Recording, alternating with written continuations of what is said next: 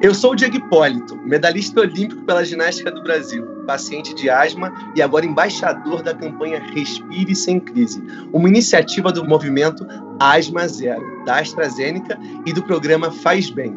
Convido você, junto comigo, a aprender mais sobre a asma para eliminar os sintomas limitantes da doença, respirar e viver de uma forma mais saudável e plena. Acesse programafazbem.com.br e faça parte desse movimento.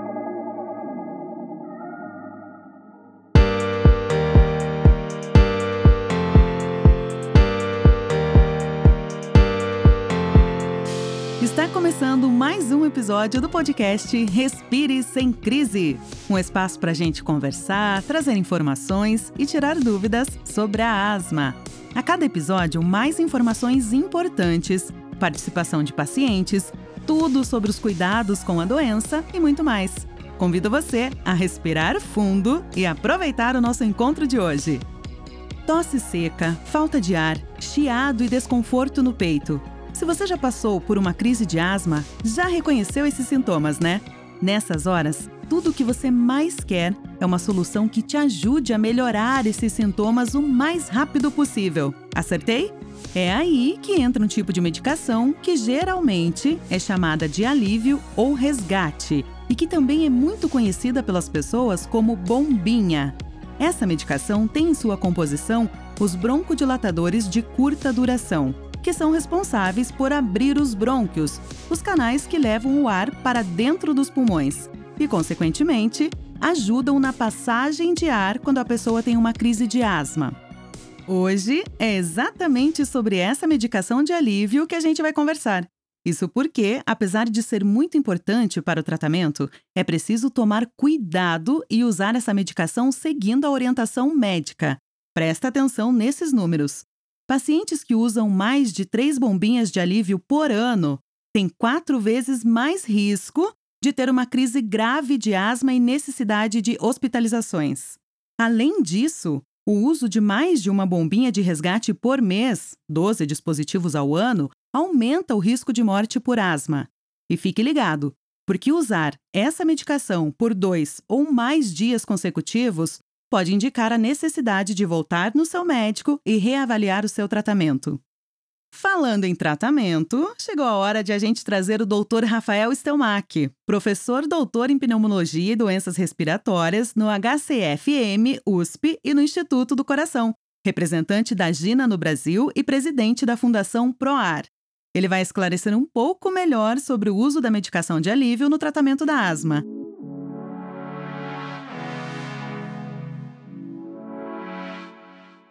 Seja bem-vindo mais uma vez, doutor. Muito obrigado pelo convite. É um grande prazer de fazer parte dessa campanha.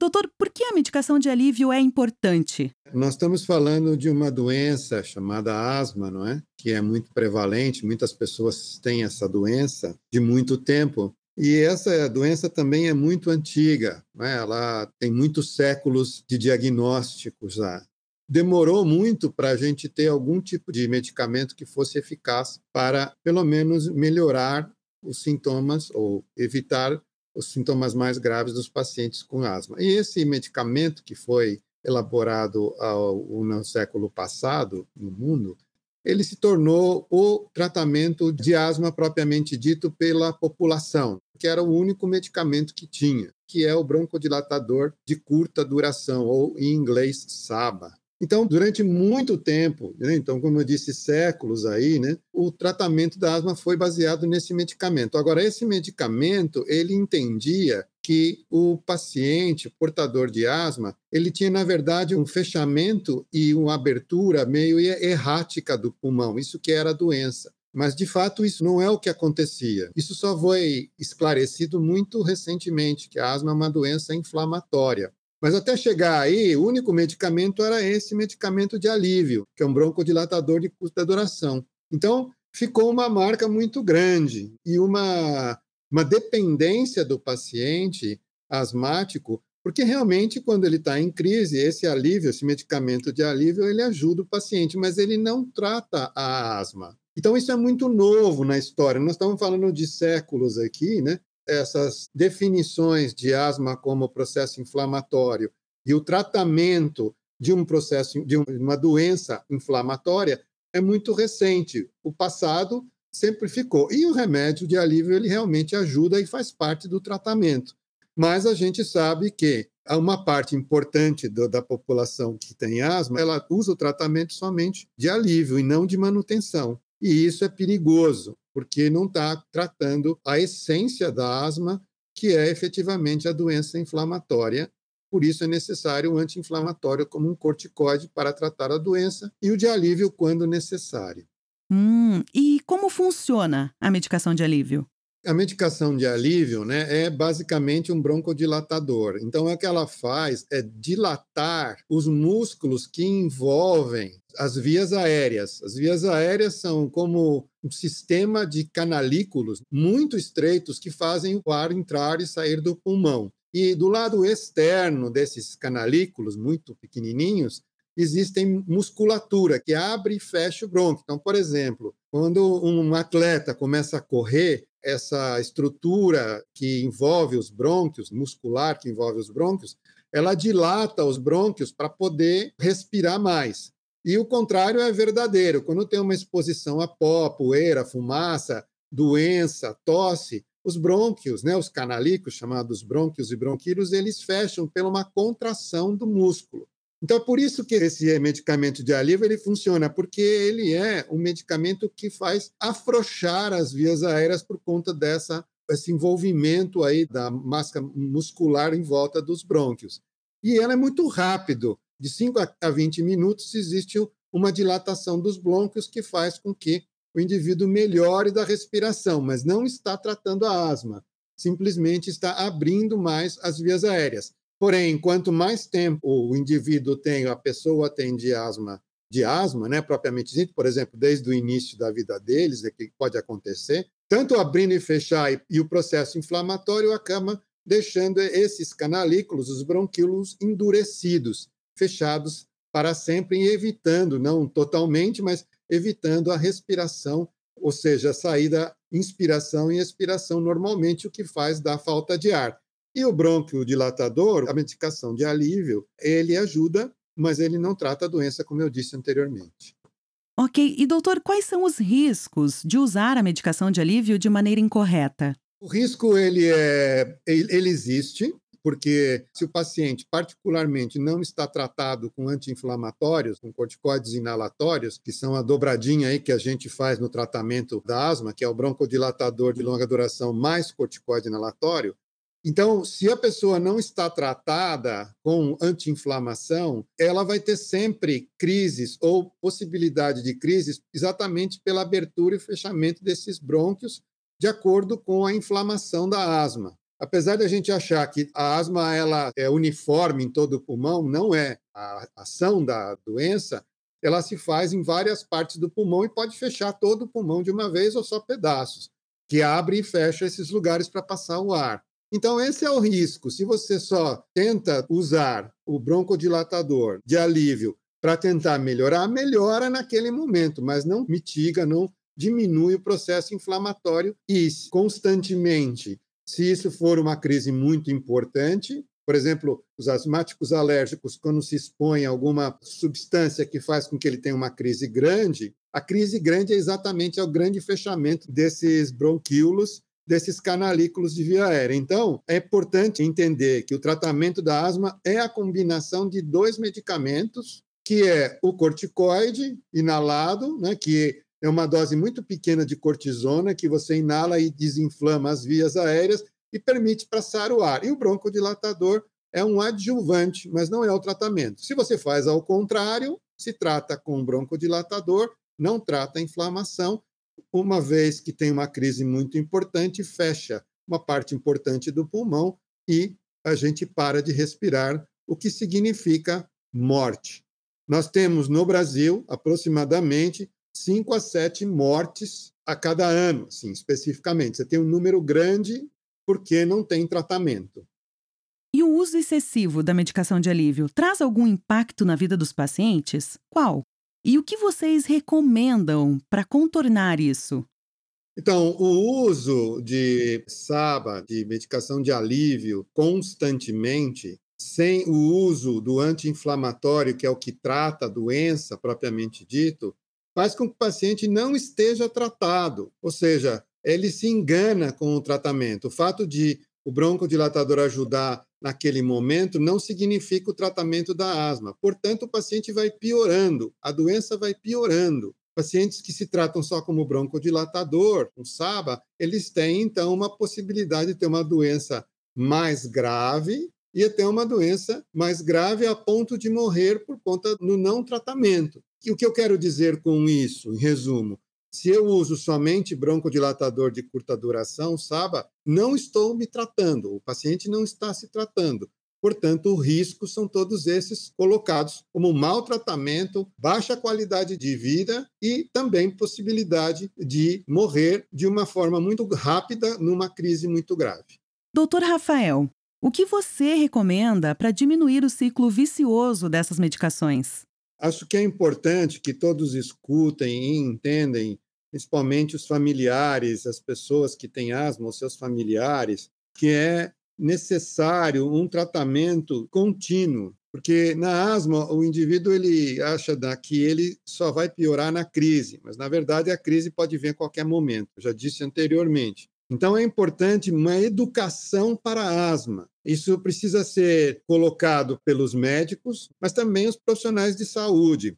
A asma é tratada com medicamentos normalmente inalados, eventualmente orais, constantemente, diariamente, numa dose menor possível, que faz o paciente ficar controlado. Se o indivíduo não tem essa educação, se manter em tratamento como qualquer outra doença crônica que os crônicos usam medicamento sistematicamente, ele acaba então tendo problemas em relação à evolução e uma quantidade errônea de medicamentos. Está errado usar uma grande quantidade de bombinhas como a gente já colocou aqui, não trata a asma. A quantidade máxima a ser utilizada aí no, no, no ano inteiro, em geral, são três canister, mais ou menos isso, dependendo da quantidade, mas uma canister, ou seja, uma bombinha, ela tem por volta de 200 doses a pessoa ela acha tratada pela esse medicamento, ela vai ter a exposição dessa quantidade aí de 200 doses mês ou às vezes doses cavalares dessa medicação e quanto maior a quantidade de broncodilatador, mais risco você tem. Então existe o risco de piorar e não de melhorar propriamente dito a asma usando essa medicação. Então existe esse risco. E a literatura fala que para você saber que você está controlado com o seu tratamento, ele fala: olha, você pode usar no máximo, no máximo, três bombinhas o ano inteiro, que já é bastante. O ideal talvez seja menos do que isso, que ele não tenha nenhum, mas no máximo três, que já é perigoso. O, a bombinha que tem de alívio de mais ou menos 200 doses, se o paciente está controlado, ele só deveria ter usar uma, uma ou duas vezes por semana. Então, a gente vai ter alguma coisa no oito vezes de 12, ou seja, oito episódios em que ele usa, que é bastante, mas é interessante é, o menor quantidade possível. O número é um número existe na literatura em relação a uma quantidade definida, mas o que é mais importante é que o indivíduo pense que ele não deveria usar o SABA porque o que trata a doença é a combinação do broncodilatador associado ao corticóide inalatório. O Fazbem, doutor, preparou um teste para os pacientes terem uma melhor percepção do uso da medicação de alívio. Você pode contar um pouquinho mais sobre como ele funciona, doutor? Sim. Na avaliação atual da medicina, aliás, no, no, no dia a dia do profissional de saúde, inclusive dos pneumologistas que tratam asmáticos, a gente consegue definir a gravidade ou a dificuldade de tratamento ou não segmento do tratamento com perguntas, questionários. É muito importante que os pacientes tenham esses questionários de referência e que os médicos ou dos profissionais de saúde aplicam esses questionários. Em particular, os questionários eles ajudam a entender um pouco do sofrimento ou até não do, do, bom tratamento do paciente. Então, esse questionário mostra, quando respondendo as perguntas, né, são seis perguntas, ele leva um número de risco do que o paciente pode sofrer se ele tem nessas perguntas o excesso de uso de broncodilatador e o não controle da doença, estar sempre com sintomas, não conseguir fazer atividade física, enfim, uma qualidade de vida muito ruim. E esses questionários, esse em particular esse questionário de uso de SABA, ele mostra exatamente isso. Se você está usando uma quantidade muito grande de broncodilatador de curta duração, é porque você não está tratando a asma e, portanto, você tem uma pior qualidade de vida e uma restrição que não existe no paciente asmático tratado. Vou falar de novo. O paciente tratado, o asmático tratado, ele não necessita desse questionário porque ele entende que é importante e o faz continuadamente. Mas o questionário, então, para quem não está usando, é importante fazer a avaliação de pontuação sobre esse questionário. Se tiver uma pontuação muito alta, significa que eles não está se tratando, não está fazendo a adesão ao seu próprio autotratamento da forma que é necessária e que os médicos pedem para evitar complicações mais graves. Isso aí, então acessa lá programafazbem.com.br barra teste de asma e faça o teste agora mesmo para saber um resultado personalizado e entender a percepção do uso da sua medicação de alívio. Após finalizar o teste, compartilhe os resultados com o seu médico. Muito obrigada mais uma vez pela participação, Dr. Rafael. Muito obrigado pela possibilidade de poder falar no podcast. Eu acredito que o podcast é uma forma muito interessante de divulgar em larga escala essas informações. E o que a gente precisa é que muita gente escute, principalmente aqueles que têm asmáticos na família, né? ou amigos propriamente dito, que entendam que ao ouvir o podcast, eles podem ajudar essas pessoas a evitar uma doença maior e eventos mais graves relacionados à asma. Então, acho que quanto mais viralizar, e é muito legal que possa se escutar isso rapidamente e passar de uma pessoa para outra. Então, agradeço a oportunidade à AstraZeneca de me convidar e eu poder falar um pouquinho sobre o controle da asma. Além disso, lá no Faz Bem você também encontra muito mais informações, orientações e muita coisa interessante sobre a asma e o seu bem-estar. Aproveite e segue a gente lá no Instagram também e acompanhe nossos conteúdos em programafazbem.com.br barra Respire Sem Crise. E não esquece, na semana que vem tem mais. Até lá!